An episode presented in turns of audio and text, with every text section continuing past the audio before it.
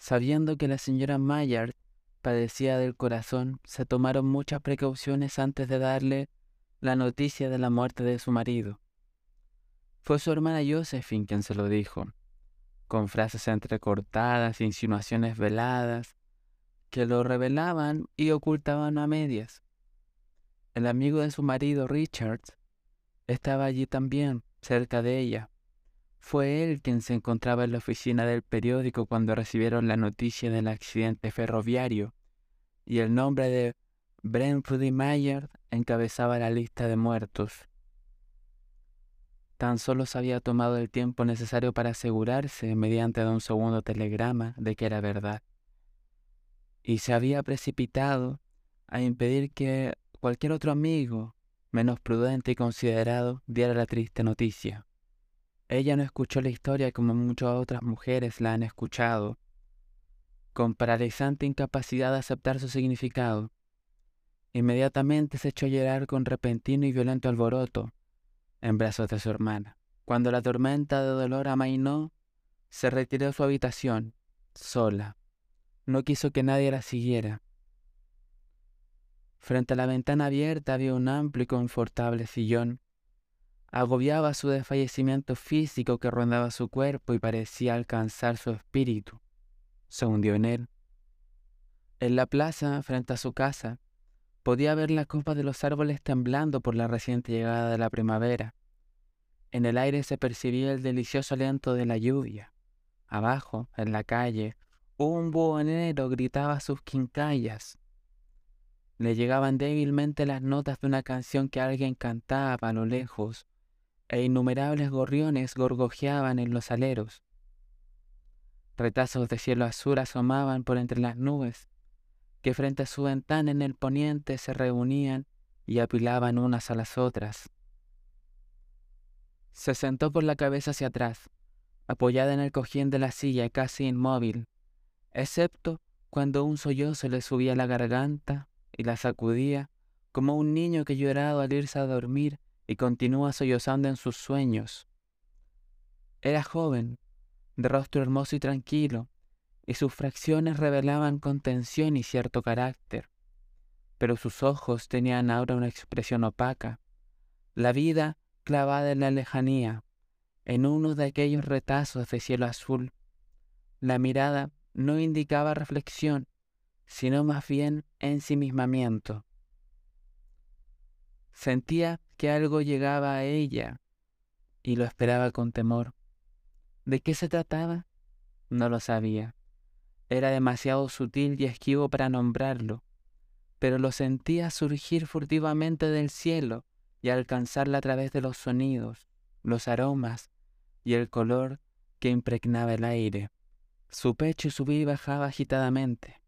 Empezaba a reconocer aquello que se aproximaba a poseerla y luchaba con voluntad para rechazarlo, tan débilmente como si lo hiciera con sus blancas y estilizadas manos, cuando se abandonó, sus labios entreabiertos susurraron una palabrita.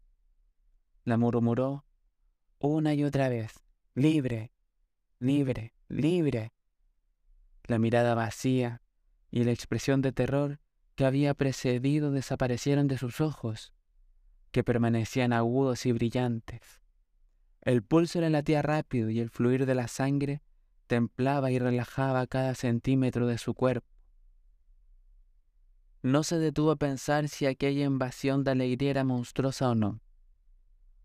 Una percepción clara y exaltada le permitía descartar la posibilidad como algo trivial.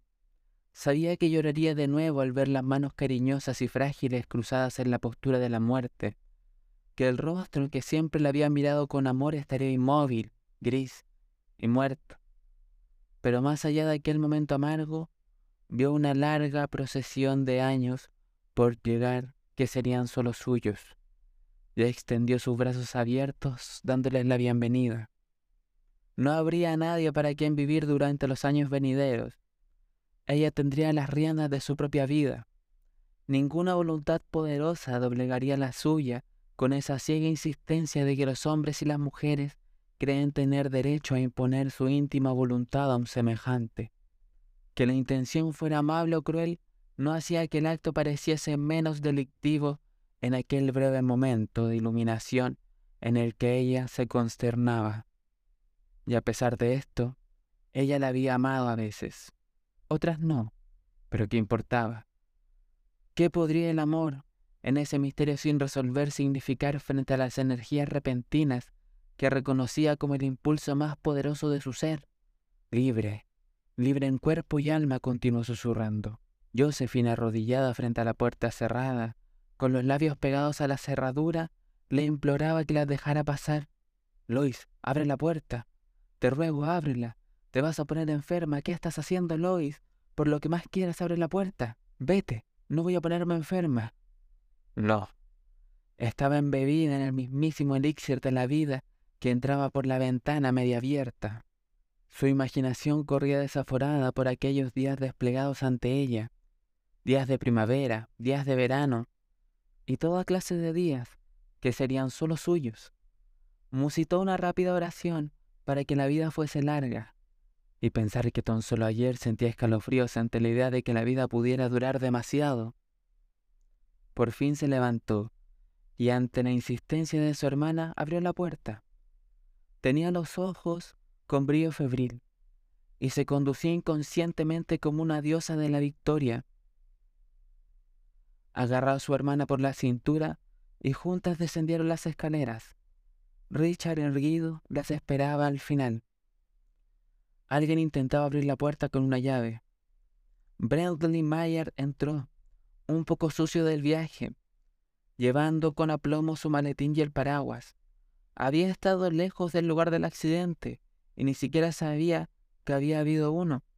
Permaneció de pie, sorprendido por el penetrante grito de Josephine y el rápido movimiento de Richard para que su esposa no lo viera.